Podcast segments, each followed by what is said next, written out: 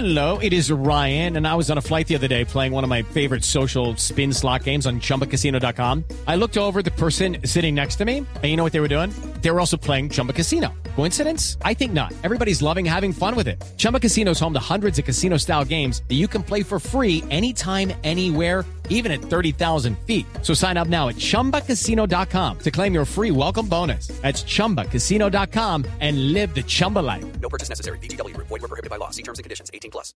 Son las 8 de la noche. Aquí comienza Mesa Blue con Vanessa de la Torre. Son las 8 en punto. Bienvenidos a Mesa Blue Colombia después de la temporada de Navidad y de Año Nuevo, que significó un paso, un alto transitorio para las movilizaciones y las protestas que se mantuvieron en el país luego de esa jornada histórica del 21 de noviembre. Arranca mañana lo que, según dicen quienes conocen el tema de manera más cercana, puede ser un año de muchas movilizaciones y muchas protestas. Arranca mañana y esta pausa significó también, sin duda, un respiro para el gobierno del presidente Duque, que tuvo que encarar un estallido social a finales del año casi que sin precedentes en los últimos tiempos en Colombia. Pasó un mes y medio de un comienzo de año marcado por el recrudecimiento de los crímenes contra los líderes sociales, las denuncias el movimiento ciudadano arranca otra vez a las calles mañana. Carolina, ¿qué es lo quienes están convocando a un mañana? Vanessa, 8 de la noche, 7 minutos, y desde las 6 de la mañana ya se están citando para las concentraciones, movilizaciones y cacerolazos que van hasta mañana a las 5 de la tarde.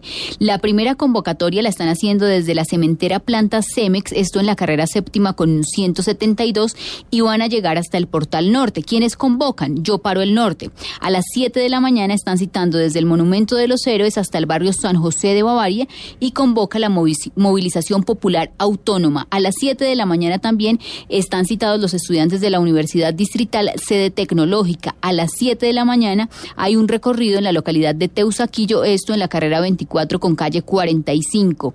A las 8 de la mañana la concentración será en el Parque de las Nieves. 9 de la mañana desde el Parque de los Hippies hasta la Plaza de Bolívar sería la primera movilización. A las 10 de la mañana Monumento de los Héroes. 10 de la mañana también desde la Universidad Nacional hasta el Monumento de Banderas. A las 12 del mediodía están haciendo el llamado para la concentración de los estudiantes de la Universidad Distrital de la sede Calle 40.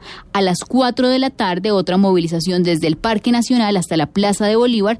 Esta está convocada por la Asociación Distrital de Educadores y a las 5 de la tarde en la Plaza de Bolívar y plazas en los barrios es la convocatoria oficial por parte del Comité Nacional del Paro para este gran cacerolazo del 21 de enero del 2020. Una convocatoria que también abarca ¿no? a las principales ciudades del país, pero que además arranca con un componente muy importante y nuevo protocolo para las marchas de la alcaldía de Claudia López. Digamos que la jornada de mañana tiene unos elementos interesantes, entre ellos pues es como eh, los alcaldes nuevos que arrancaron ahora el primero de enero van a lidiar con esta cantidad de gente en las calles que no necesariamente termina pacíficamente, porque hemos visto también muy desafortunado el episodio donde muchas de estas protestas terminan con vandalismo. Entonces vamos a hablar de eso en el día de hoy, porque hay un sentimiento generalizado de no saber qué es lo que puede ocurrir en medio de una marcha, de un día de movilizaciones. La gente sale a trabajar, pero no está segura de cómo va a regresar a sus casas. Ya los colegios, colegios comenzaron a mandar mensajes de alerta diciendo los niños salen más temprano o no, porque el temor, por supuesto, de que se queden encerrados en la autopista de Bogotá o en la mitad de la carrera séptima o donde sea. También, digamos, la expectativa de qué va a pasar con el SMAT, si se va a cumplir ese protocolo de espera, qué va a pasar con las madres, Carolina, que ese es un componente nuevo. Vamos a hablar con algunas de esas madres gestoras, que son las que se van a encargar también como de manejar con sus hijos. Pero bueno, arranquemos por el comienzo. Diego Molano es el director del Departamento Administrativo de Presidencia y me encanta tenerlo, doctor Molano, en Mesa Blue. Bienvenido. Vanessa, muy buenas noches. Un saludo especial para ti, a todos los compañeros en la mesa de trabajo y a toda la audiencia de Mesa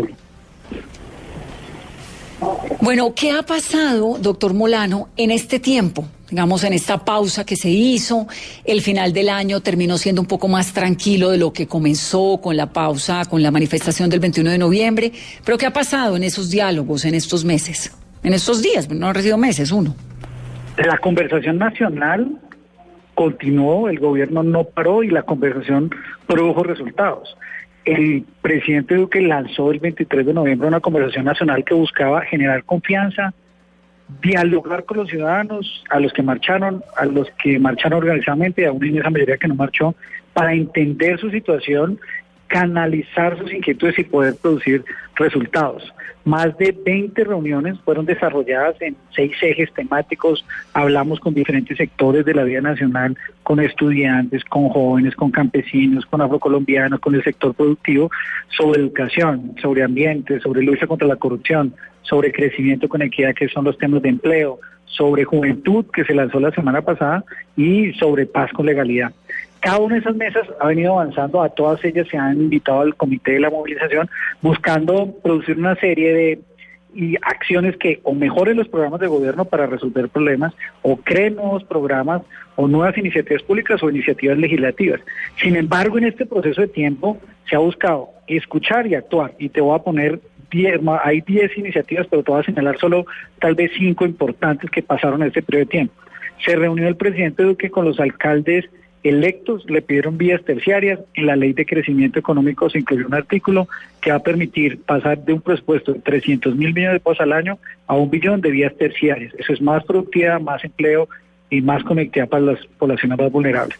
Se reunió con los estudiantes le pidieron reestructurar el ICETEX, aceleró esa decisión, se lanzó un plan de alivios e incentivos para los beneficiarios del ICETEX y una ley que será presentada al Congreso en marzo. 120 mil estudiantes serán beneficiados. Se reunió con los jóvenes, los escuchó, sus preocupaciones frente al empleo, sacó en la ley de crecimiento económico un artículo que permite dar incentivos tributarios a las empresas que creen empleos para los jóvenes entre los 18 a los 26 años. 60 mil empleos serán generados en esa iniciativa. Y, por ejemplo, en el caso ambiental, los ambientalistas, le hicieron una reflexión sobre la necesidad de firmar el Tratado de Escazú que protege los líderes ambientales y genera más información pública. Hizo la evaluación, tomó la decisión, firmó el Tratado de Escazú y ahora lo presenta al Congreso. Estos tipos de acciones las ha venido tomando en estas mesas porque el presidente considera que pues en este diálogo hay que ser efectivo y hay que pasar de la protesta a la propuesta, a la colaboración y a construir soluciones. Simultáneamente tuvimos seis mesas de trabajo con el comité de movilización también, pues haciéndoles ver qué temas de ellos que ellos están planteando eh, podían ser avanzados o no. Ellos presentaron un pliego de 104 puntos eh, sobre todos los temas de la vida nacional, lo cual obligó a que el gobierno comenzara a revisar uno por uno de ellos y entender cuáles de con ellos se podía trabajar y cuáles no, porque están desproporcionados o sobredimensionados. Doctor Molano, de esa revisión que ustedes han hecho eh, junto con los ministerios de estos 104 puntos, ya definitivamente cuáles no se van a poder negociar. Y de otro lado, es injusto que vuelvan a salir a las calles los ciudadanos, los estudiantes, las centrales obreras, cuando usted nos está contando que ya hay avance en algunos temas. Pues lo primero es que, por supuesto, el derecho a la protesta está establecido en la Constitución y se respeta, pero lo que es claro que la conversación nacional ha buscado incluir diferentes sectores para resolver problemas y la disposición del gobierno, del presidente Duque, es todo el tiempo dialogar y encontrar soluciones a esos temas. En el análisis de los 104 puntos que se hizo muy juiciosamente, pues por supuesto se llegaron a varias conclusiones. Unos de estos puntos, un grupo importante de estos puntos, son inconstitucionales desde la perspectiva que son decisiones que no puede tomar el Ejecutivo, como por ejemplo liberar presos políticos.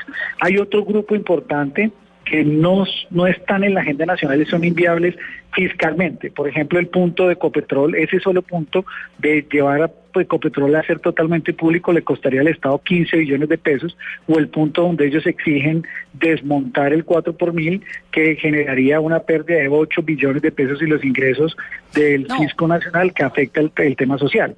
No, es que, es que, es que le da uno la sensación, doctor Molano, digamos que al comienzo lo del 21 de noviembre pues fue masivo, con un montón de apoyo, porque había un descontento generalizado y unas peticiones que parecían muy eh, llevaderas, ¿no? Pero de golpe estos 104 puntos y un poco como que dice uno, bueno, ¿en qué quedamos? O sea, la refundación del Estado, ustedes no, de, de, de, esos, de esa lista tan larga que hicieron al comienzo y que fueron decantando hoy en día que hay viable y que no continúan siendo, digamos, ellos continúan, los, los líderes del paro continúan con el 4 por mil y con Ecopetrol, o eso ya salió de la conversación. Claro, eso, eso sigue en la gente. Por eso nosotros tuvimos que hacer una revisión a profundidad, uno uno de estos temas para poder tener una discusión eh, responsable con ellos y una discusión pues en donde tenemos claro que el interés que tiene el gobierno, el presidente Duque, es resolver los problemas de ninguna manera vamos a negociar el Estado.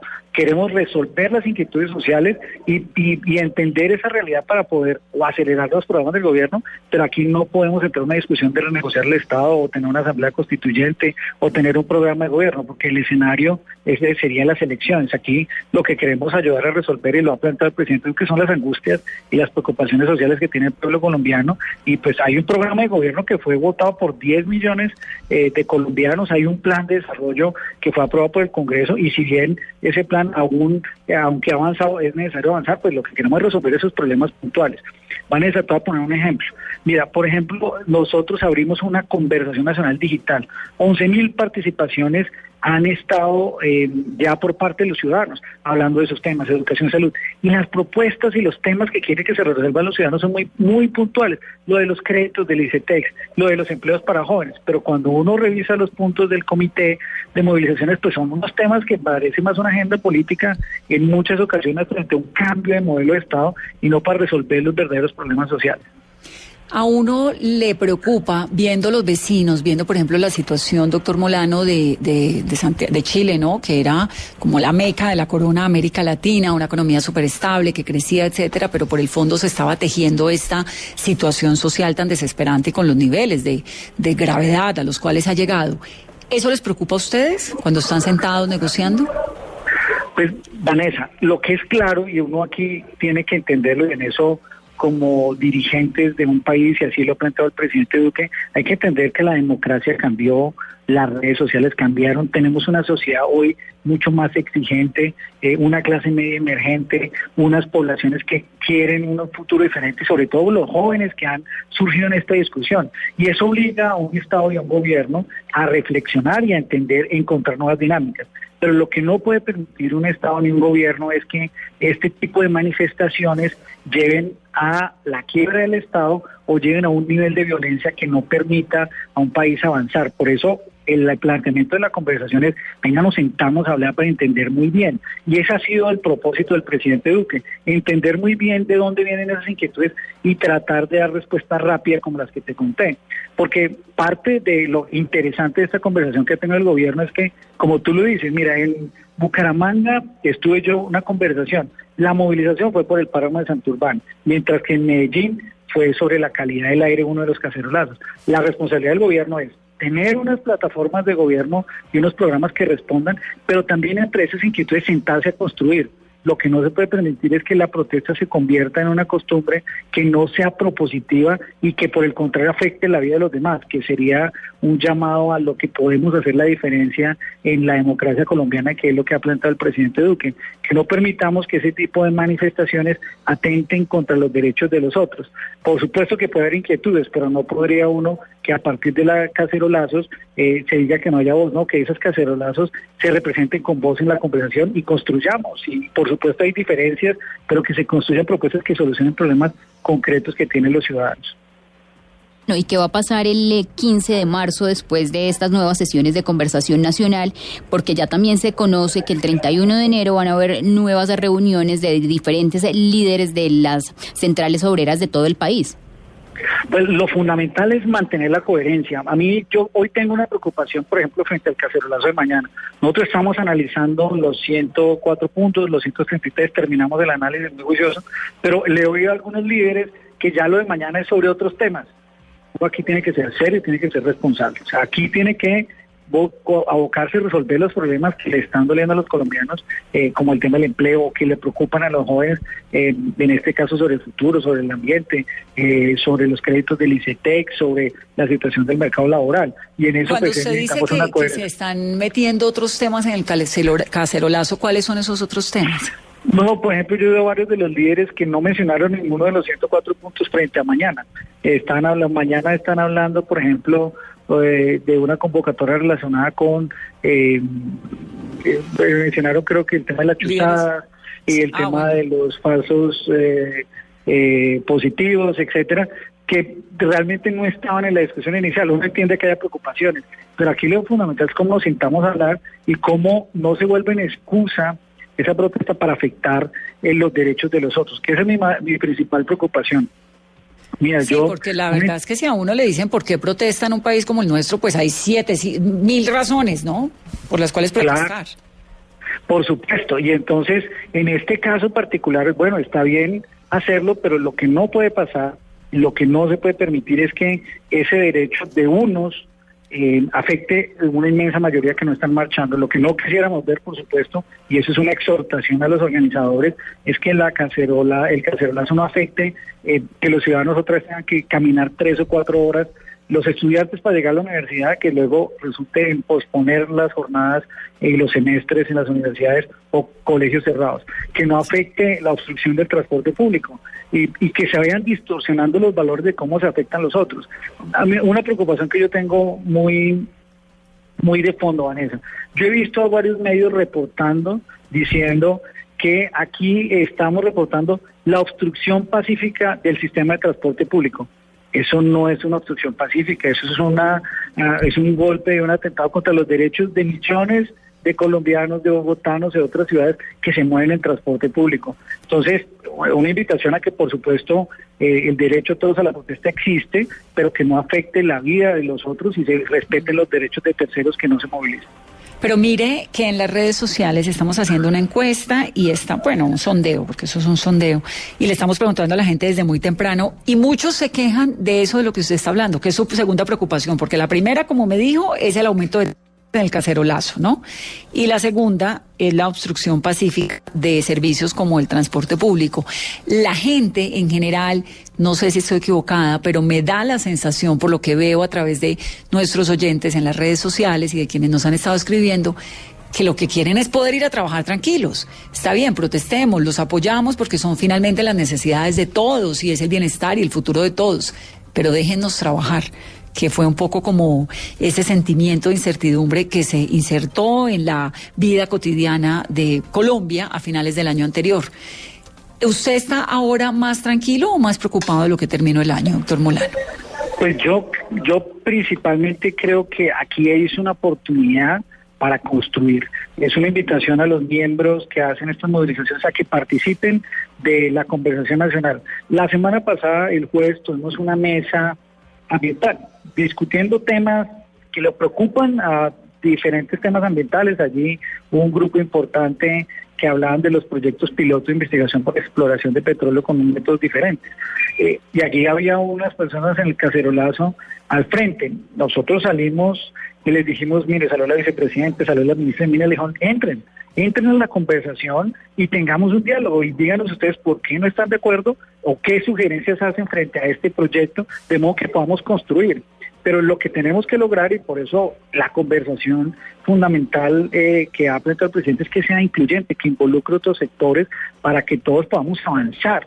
O sea, la conversación sí sirve para avanzar, eh, mientras que el paro no le permite al país avanzar. Pues por supuesto hay diferencias y la mejor, pues, hay toda la disposición del gobierno de avanzar y se ha demostrado con resultados, como te conté, por ejemplo, en los temas de empleo. Por supuesto se puede hacer más y sabemos que el país tiene muchas necesidades y que hay una nueva clase media emergente que exige mucho más. Ojalá pudiéramos resolver todos los problemas, ese es el propósito, pero en una construcción, en una conversación podemos encontrar caminos y eso es lo que ha planteado el presidente Duque. Y que finalmente lo que hemos dicho desde siempre, las protestas, las manifestaciones pacíficas, pues son un medidor muy interesante de la calidad de la democracia de las naciones, ¿no? Y de la gente queriendo construir un mejor futuro. Pues doctor Molano, vamos a ver cómo va la cosa. Suerte usted con sus conversaciones y nos va contando. Perfecto, Vanessa, muchas gracias. Eh, un saludo especial y muchas gracias por permitirnos estar en estos micrófonos contando cómo avanza la conversación nacional. Muchas gracias por estar en Meso Blue. Caro, hay un montón de mensajes de gente de pues diciendo eso, ¿no? Déjennos trabajar mañana, déjennos movilizar en el servicio público mañana. Y es que, Vanessa, la gran preocupación de la gente es por la citación que hay a las 6 de la mañana, a las 7 en varios puntos estratégicos de la ciudad. Entonces, el temor de los ciudadanos es a que tengan y no puedan tomar el Transmilenio, el SITP o tomar un taxi o en su vehículo particular que salen de la casa hacia sus trabajos y que se encuentren con los bloqueos en estos puntos en los que se está citando para las 6 y las 7 de la mañana y para las 4 de la tarde, porque el regreso a casa también pues podría haberse impactado. José Usme Cárdenas es representante estudiantil de la Universidad Pedagógica y presidente de ACRES. José, buenas noches y bienvenido a Mesa Blue. Muy buenas noches, Vanessa. Un saludo especial a todos los oyentes hasta ahora. Bueno, mañana, ¿van a salir a marchar? Sí, señora. ¿Qué podemos esperar los capitalinos de mañana en la pedagógica? Bueno, pues nuestra universidad en lo particular todavía no hemos ingresado a clases. Nosotros vamos a retomar de nuevo el 27 de enero. Eh, la convocatoria para los estudiantes está en diversos puntos, pero principalmente el Comité Nacional de Paro ha convocado a las 5 de la tarde un cacerolazo pacífico en la Plaza de Bolívar. Ustedes, lamentablemente, José, en la Universidad Pedagógica, pues hay generalmente, muchas veces, un episodio de vandalismo o episodios de vandalismo que terminan deslegitimando la protesta pacífica que hay. ¿Tienen alguna iniciativa, ¿Tienen alguna iniciativa desde ustedes, los organizadores de la marcha, para frenar estos episodios? Pues mira, lo que nosotros hemos siempre sido claros es que la movilización se convoca y los líderes, quienes estamos en el comité de paro, las organizaciones que pertenecemos a él, hemos convocado pacíficamente la movilización por una cosa, Vanessa y oyentes, y es que nosotros entendemos que si queremos que la sociedad se mantenga de nuestro lado y de, y de las causas que hemos planteado, es necesario que la movilización sea pacífica. José Usme, eh, acabamos de hablar con Diego Molano que está liderando la conversación nacional. ¿Qué ha cambiado? ¿La molestia es la misma o hay avances? Pues mira, lo que nosotros vemos haciendo un balance rápido, si tú me lo permites, desde el antes del 21, es que planteamos unas exigencias al gobierno y el gobierno por el contrario se ha dedicado es a no tener un interlocutor válido con, al comité de paro, al comité de paro. Siempre es con el miedo, el terror a las movilizaciones que puedan pasar, que es un derecho constitucional que por supuesto debe ser pacífico y así lo queremos nosotros. Después empezó a decir que no existían tales reformas. Si tú recuerdas esas últimas semanas de noviembre, era escuchando al gobierno diciendo no, pero no existe esa tal reforma pensional, no existe esa tal reforma laboral, etcétera, y vimos con la aprobación de la reforma tributaria que el gobierno no ha querido escuchar las exigencias del comité de paro y de las organizaciones y en últimas de quienes hemos estado en las movilizaciones. Entonces, a nosotros nos preocupa que el gobierno siga, digamos, creando un, que es su agenda, ¿no? Y es respetable, una agenda de conversación, pero lo que nosotros hemos planteado es que se siente a negociar con las organizaciones del comité de paro y así poder llegar a, digamos, acuerdos. Pero mientras... Pero José, ¿lo están haciendo o no? No, ellos no están haciendo eso. Las reuniones que hemos tenido con el doctor Molano, precisamente ellos dijeron, una inamovible para el gobierno es negociar con ustedes. Eso de entrada ya le manda un rechazo a quienes hemos estado movilizándonos. Y como viste tú finalizando diciembre, terminan aprobando en la madrugada una reforma tributaria. Pero a ver, ¿hay unas negociaciones andando o no? ¿Unos diálogos con el gobierno? No, es que una cosa es dialogar, que el gobierno ha llamado a unos sectores del país a hablar, y otra es negociar entre dos partes donde plantean, discuten y llegan a acuerdos. El gobierno, por el contrario, lo que ha hecho es que inicialmente presentamos 13 puntos en una reunión en, noviembre con el, con el gobierno de Banduque. Y dijo, son muy poquitos, por favor especifíquelos, precíselos, qué es lo que ustedes quieren. Les presentamos los, ciento, los 104 puntos y dijo, ahora son muchos pero en su conversación nacional tiene más de 11.000 recomendaciones. Entonces, en vez de interlocutar, vernos como un interlocutor válido al Comité Nacional de Paro, lo que hace siempre es buscar por la negativa. Y así pues no, es posible. Eh, bueno, es que los 104 puntos también tienen, ¿no? Algunos aspectos que son inviables. Y finalmente pues es un gobierno que ganó las elecciones y que tiene un plan de trabajo. ¿Qué hay viable de lo que usted, digamos, de lo que ustedes están pidiendo, lo que tiene que ver con educación? ¿En qué están hoy en día, en este momento, pues para comenzar el pues Nosotros, de acuerdo, nosotros hemos tenido más de seis mesas con la ministra y el gobierno nacional en lo que respecta con el movimiento estudiantil universitario. le hemos dicho al gobierno, cumpla dos puntos de los cuales no está cumpliendo. Uno, el de derechos humanos. Hemos presentado más de 600 casos, los hemos documentado, pero no se están atendiendo ni haciendo seguimiento. Y otro, 300 mil millones de pesos para la conciencia. Dijeron, vamos a darle 78 mil 500, cuando el acuerdo dice hasta 300 mil millones de pesos. Y ya técnicamente le hemos demostrado al gobierno que plata sí hay. De hecho, el ministro Carrasquilla ha dicho que el crecimiento económico del país, desde hace un año lo vine anunciando, ha, aumentado. Y después dicen, no, pero es que ya no nos alcanza. O sea, aquí hace falta voluntad para cumplir lo que hemos acordado con los estudiantes. Y otro que no es precisamente directo con los estudiantes, pero tiene que ver con la sociedad, es el garantizar el derecho a la vida. Los asesinatos de líderes sociales. Ahorita el doctor Molano decía que eso no era parte de lo que hemos denunciado. Tres puntos anunciamos para el paro del 21, que fue con lo que inició todo esto. Uno era el respeto y garantizar el derecho a la vida. Dos, el paquetazo. Y tres, el derecho a la movilización. Entonces, es mentira que se diga que eso no estaba incluido dentro de lo que hemos anunciado. Y si tú miras los 104 puntos, un 70% se empezaría a, digamos, a organizar en los incumplimientos de los distintos gobiernos, incluido este. Y si tú miras, no son muchos los nuevos. Pero además, haciendo un balance general de estos puntos, Vanessa y oyentes, es un reflejo también de una sociedad que se ha cansado de que la crisis económica se esté descargando sobre las clases medias y bajas.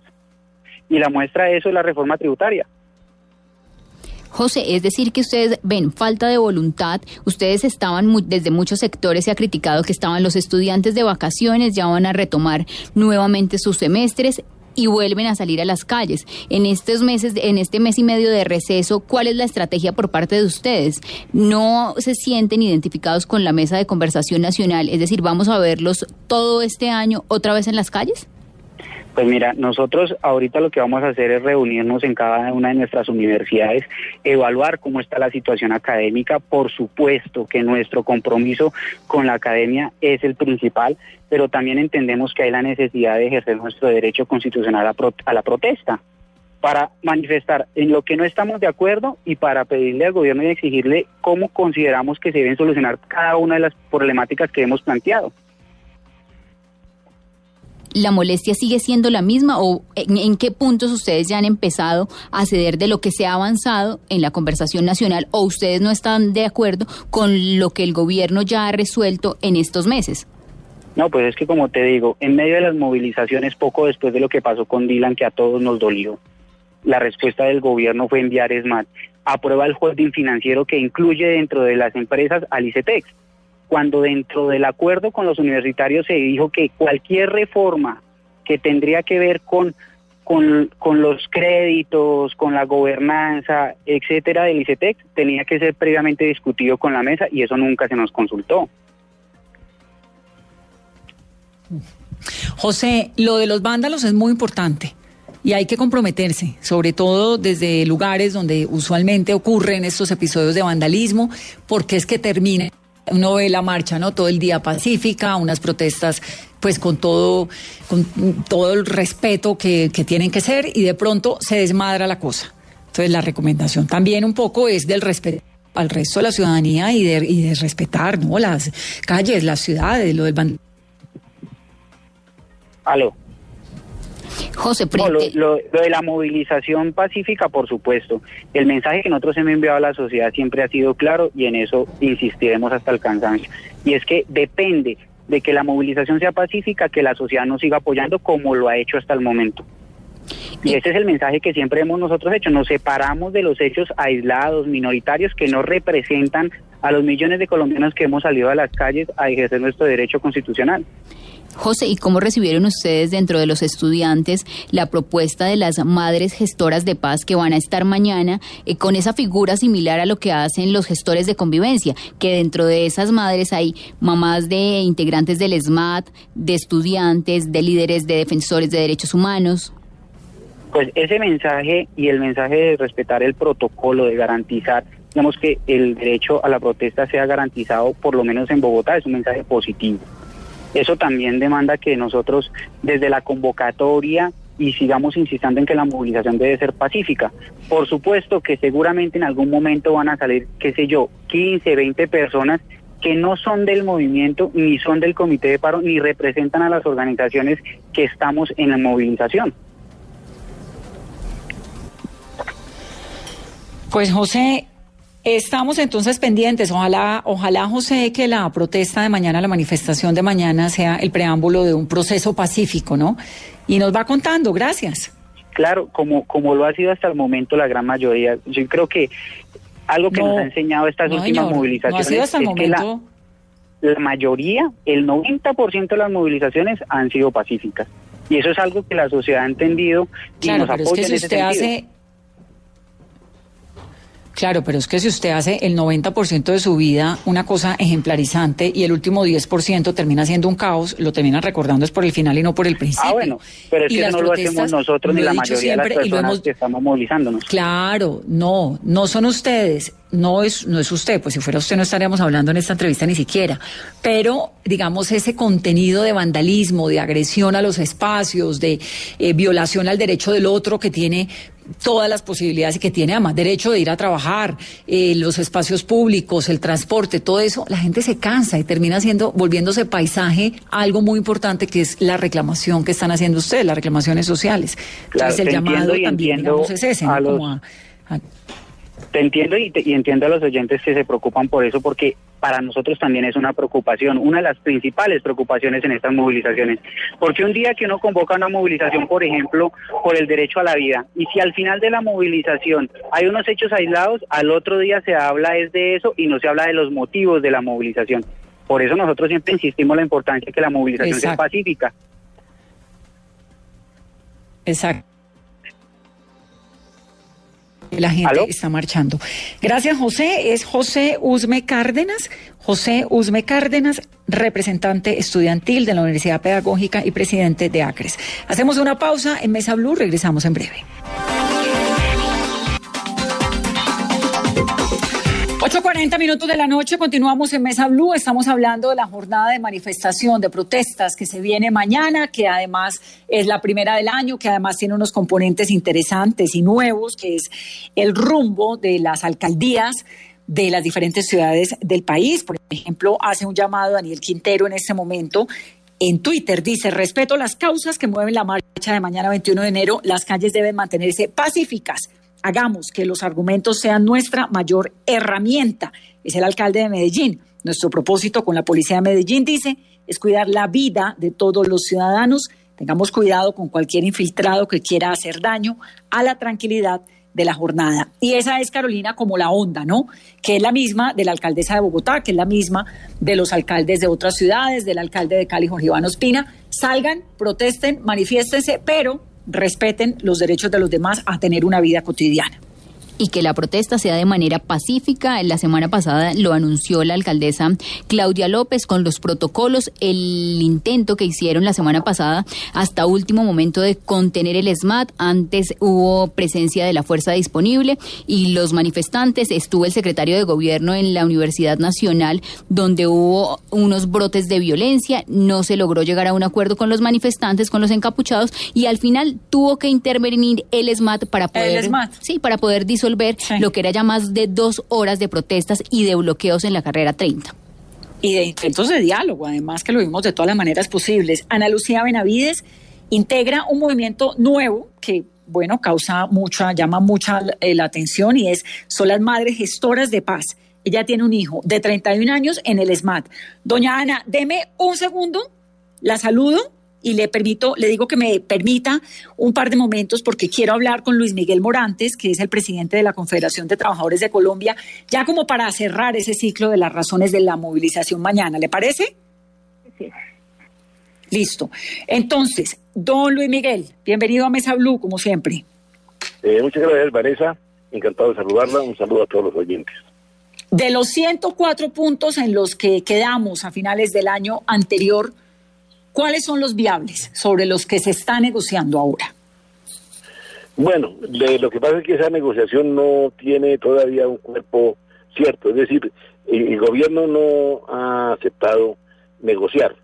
Eh, nos hemos reunido con eh, el doctor Morano, con el doctor Angelino Garzón, y seguramente nos vamos a reunir de nuevo en este año, en algunos eh, próximos días, pero y, y, esperemos a ver cómo se desarrolla ahora nuevamente ya en el año eh, 2020. En el 2019 las reuniones fueron infructuosas porque el gobierno se niega a hablar de negociación. Pero ¿cómo van a decir ustedes que el gobierno se niega a negociaciones si están sentados negociando? No. ¿O qué es lo que hacen entonces? Hablar, hablar de negociación, es decir, es, conversar, es decir, eh, no va a negociar, no, no va a buscarle salidas al, al, al, al asunto, a, a, concretar los puntos y discutir para ver cuál es la cuál podría ser la salida, eh, digamos, el encuentro en cada punto o en cada eje, sino que, y además no se ha hecho eso, no se ha hablado ni siquiera de, solamente que eran 13 ejes que resultaron en 104 puntos, pero no hay una, una conversación o una, o una discusión sobre ningún punto hasta este momento. Solamente eh, algunas eh, conversaciones vagas respecto a que no debe ser una negociación, sino que debe ser otro estilo de, de trabajo de esa comisión, lo cual no lo consideramos nosotros eh, conveniente ni, ni, ni, práctico. Generalmente cuando sea, hay alguna controversia se debe conversar en negociación para buscar un acuerdo, cualquiera que sea. No hay que se ¿Qué podemos, que sea intermedio, ¿no? ¿Qué podemos esperar o qué debemos esperar los colombianos mañana, Luis Miguel? Bueno, mañana hemos, eh, el Comité Nacional de Paro ha convocado un cacerolazo a las 5 de la tarde en todo el país.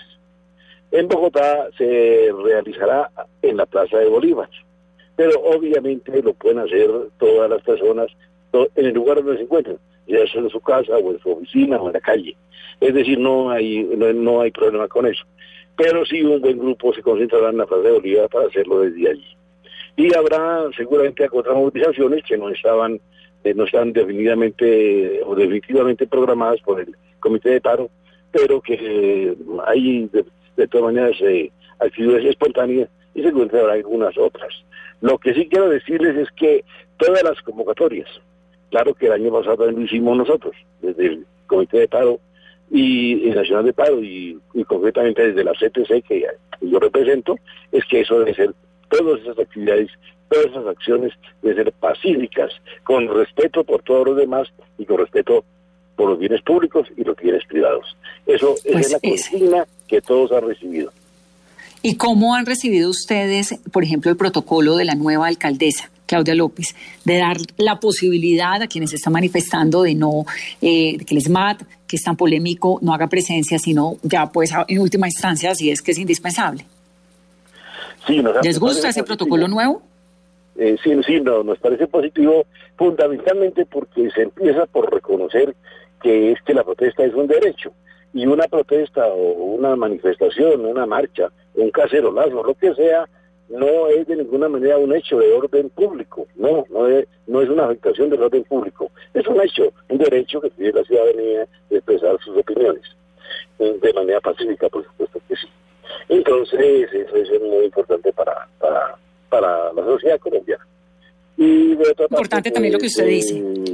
Eh, la, creación de las historias de paz, las señoras, madres de los eh, involucrados en las marchas, eh, como historias de paz, y también hay unas historias de, de, la alcaldía, de la, de, de del sector provincial de, de, la capital de la República, o es, es importante porque pueden ayudar a eso. Y también lo de la sanción social, ¿no? Es decir, aquellos que quieran eh, cometer actos vandálicos, que es lo que se ha hablado por ahí, deben recibir una, sanción social. Nos parece que así debe ser. Es, es una forma también civilizada de, de, accionar, porque no, no podemos seguir permitiendo que las grandes manifestaciones que se han hecho por unas reivindicaciones para el pueblo colombiano, pues que tiene, eh, cada sector tiene allá sus razones muy, muy, muy muy urgidas, muy, muy, precisas eh, y, muy urgentes, eh, se, vean, se vean opacadas porque alguien hizo, eh, causó daños, causó violencia. No, pues es que pierde todo, pierde toda la noticia, pierde el protagonismo. se pide, no, se, se pierde el efecto de la, de, de- de la protesta porque nos van a tildar de, bueno, de gente incivilizada. De gente incivilizada, don Luis Miguel. Sí. Lo dejo porque se me está acabando el tiempo y no quiero dejar de hablar con la señora Ana Lucía Benavides, que es eh, la madre de uno de los chicos del SMAT. Me da mucho gusto escucharlo y bienvenido a Mesa Bueno, Blue siempre. eh, eh, importante, y un saludo también a la señora madre del, eh, del eh, señor de, incidente del ESMAD. Del hijo, imagínese, el hijo está en el SMAT. Ana Lucía, buenas noches, doña Ana Lucía. Vanessa, muy buenas noches. Pláceme saludarla.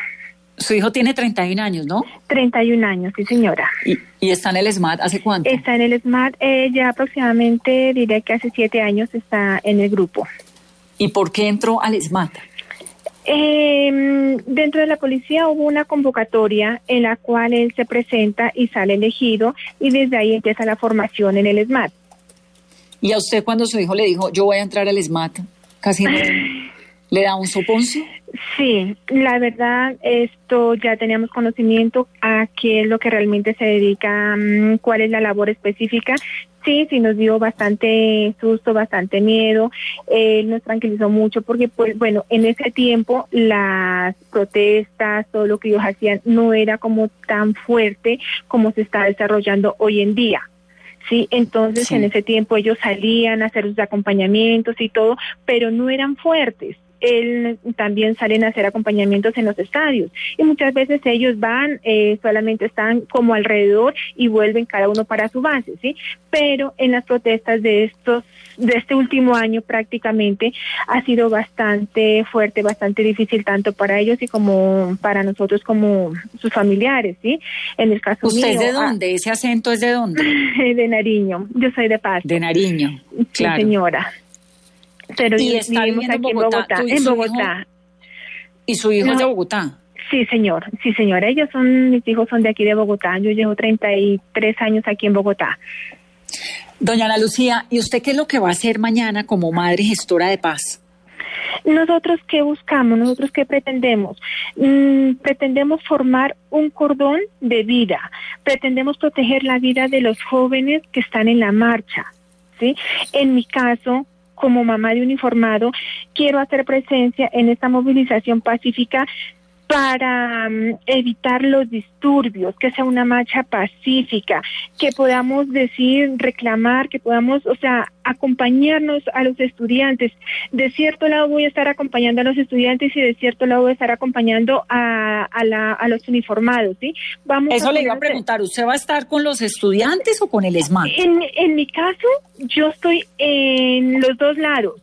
Yo soy mamá y así como le duele a la mamá del estudiante, también me duele la mamá de un uniformado. Yo estoy en los dos lados.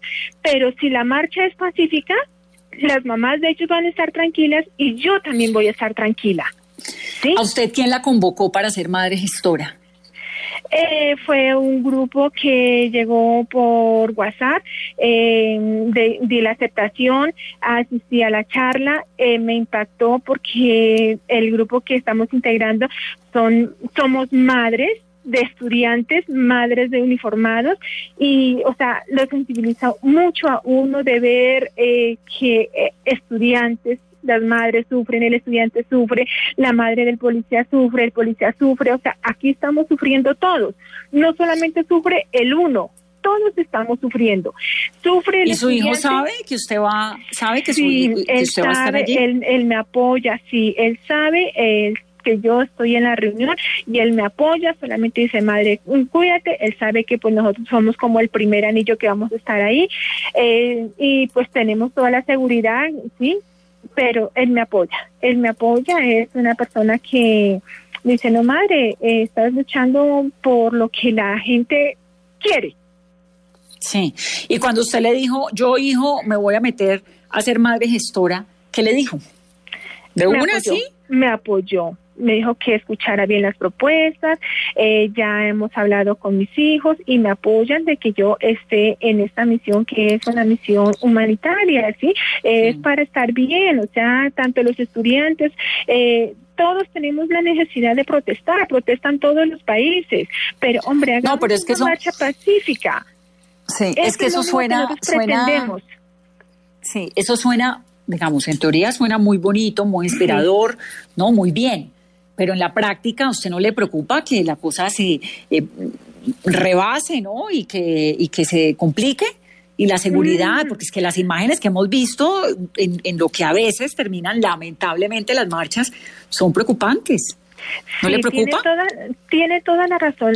Han sido bastante fuertes todo eso, pero mañana es como eh, la prueba que nosotros tenemos. ¿Sí? Vamos Sí. con toda, vamos a salir, vamos a concientizar de que estamos con ellos, de que vamos a marchar en paz. O sea, mañana es la decisión y vamos todas armadas con una fe muy positiva de que todo va a salir bien. ¿Y van protegidas de alguna manera? ¿Tienen un chaleco? No, sé? nosotros no vamos protegidas. Nosotros solamente vamos con la bandera, vamos con nuestros eslogan, pero no vamos protegidas. ¿Y doña Ana Lucía qué hace cuando no es madre gestora? ¿En qué trabaja? Eh, yo trabajo, trabajo en una cadena de almacenes. ¿Y le dieron permiso para no ir mañana? Sí, señora. sí. sí, claro que sí. ¿Cuántos hijos tiene? Tres. Perdón. Tengo tres hijos. ¿Y qué hacen los otros dos? Eh, no, son totalmente diferentes, ¿sí? Eh, comerciales. Ellos son comerciales, totalmente No tiene- diferente a lo del hijo mayor. No tiene nada que ver con, No, con el hijo nada, del en ESMAD. absoluto. No, no, no, no, con uno es suficiente. No, pues claro. Sí, ¿Y el marido? que suficiente. Él también eh, me apoya mucho en todas las ideas que pues estamos en este momento. También trabajan eh, y sí, también están conmigo. ¿Y usted siempre ha tenido como esta cosa del activismo y de... No, de- te cuento ¿O esto que es no. ahora como Esto consecuencia es en el ahora, esto es ahora. No, no, no, no. De hecho, ni siquiera que, que Oscar Danilo entró al ESMAD. No, es ahora, eh, prácticamente desde que empezaron a convocar, eh, listo, pude ir a la reunión y esto me, me sensibilizó mucho. ¿Sí? Porque, o sea, todo lo que ha pasado no puede seguir pasando. Lo que yo les decía hoy a las compañeras en la reunión, estos grupos que nosotros estamos formando en este momento debimos haberlo formado hace mucho tiempo para haber evitado. Listo, no lo pudimos formar por X por Y motivo mucho tiempo atrás, pero en este momento, o sea, estamos a tiempo y queremos seguir. Es muy interesante, ¿no? Este, este proyecto suena un poco iluso para algunos cuando uno ve esas Sí, imágenes, señora. ¿no? Tan desbordadas. Eso lo somos sabe, me conscientes, somos conscientes. Hoy casualmente vimos los videos, todo eso, y nosotros somos conscientes. Pero también, o sea, queremos, si nosotros no apoyamos, si nosotros no ayudamos, o sea, ¿quién más? Si no dejemos a estos chicos solos, no los dejemos. Señora Ana Lucía, iniciaron ustedes eh, 100 madres de estudiantes, de policías del ESMAD. ¿Ya cuántas van? Y mañana ustedes van a tener algún distintivo, una chaqueta de un color diferente, porque pues el- es una movilización y una concentración. ¿Ustedes en qué punto exacto van a estar y a qué hora? Eh, nosotros nos vamos a reunir a las 3 de la tarde en el Parque Nacional. Eh, vamos todas vestidas de blanco. Eh, vamos con las banderas blancas. Bueno, pues nosotros vamos a estar aquí muy pendientes de usted y, y- y que Oscar Danilo le haga caso, ¿no? claro que sí, claro que sí. ¿Sí le hace caso, doña Ana? Sí, sí, señora, todavía. Bueno, y sobre todo, y sobre todo los otros, que también le hagan caso. Se me cuida, por favor. Claro que sí, Vanessa, muchas gracias. Después la volvemos a llamar para que nos Claro cuente que cómo sí. le fue. Claro Porque que sí, a por mí- supuesto. Sabe que hay una, hay una inquietud que tengo mucho que no puedo resolver. ¿La mamá de la alcaldesa Claudia López tuvo algo que ver con esta iniciativa? Pues nosotros no hemos tenido la oportunidad de hablar con ellos, no, nosotros somos totalmente eh, el movimiento independiente, eh, sí tenemos el apoyo, nos- sí, pero que nosotros nos hayamos reunido con ellas no hemos tenido ese placer, que nos gustaría. Sí, yo sé que ellas tendrían también el apoyo, tendríamos el apoyo de ellos y todo, pero no, en el momento aún no hemos tenido ese contacto. Bueno, pues, y, y cuando usted está con las mamás, porque usted pues tiene a Oscar Danilo en el SMAT, pero con, cuando está con las mamás de los estudiantes y las mamás de los policías, ¿qué? ¿Son amigas? ¿Se la llevan bien? Sí, Sí, hoy compartimos mucho, casualmente que hoy fue la reunión primordial, eh, compartimos mucho y yo, yo las entiendo a ellas y yo les decía, así como yo las entiendo a ustedes, ustedes me entienden a mí, y es que somos madres, ¿sí? o sea, no tiene nada de diferencia la mamá del estudiante a la mamá del uniformado, las dos nos dolió tener a nuestros hijos y no tienen por qué ellos dos enfrentarse, eso es lo que nosotros, o sea, la consigna de nosotros es evitar esos enfrentamientos, eso es lo único que queremos. Pues doña Ana, estamos muy pendientes de usted mañana y en adelante y nos cuenta cómo le va. Claro que sí. Le mandamos un saludo grande. Doña Ana Lucía Benavides integra el movimiento Madres Gestoras de Paz y su hijo Oscar Danilo tiene 31 años y está en el SMAT. Es un experimento interesante, muy interesante, ¿no, Carolina? Y lo que nos confirmaba, mañana entonces van a estar tres de la tarde vestidas de blanco con banderas blancas en el Parque Nacional donde van a hacer y van a intentar disolver y evitar los enfrentamientos como ella dice. No tiene por qué haber enfrentamiento entre el SMAT y los estudiantes. Sí, ese es el llamado que, como lo hemos escuchado en el programa de hoy, pues hacen todos, los que protestan desde la pedagógica, los que están en la eh, central de trabajadores, los que están siendo las madres de, estos chicos del SMAT, también las de los estudiantes. Bueno, esperamos mañana una jornada, ojalá, de manifestaciones pacíficas en nuestro país, con ese telón de fondo tan interesante que es el llamado a que una sociedad intente buscar por las vías legales, por la vía democrática, pues la mejora, ¿no? Para las condiciones de todos los que viven en ella. A ustedes, gracias por acompañarnos en otra Mesa Blue que tengan una muy feliz noche. Mañana tenemos fútbol.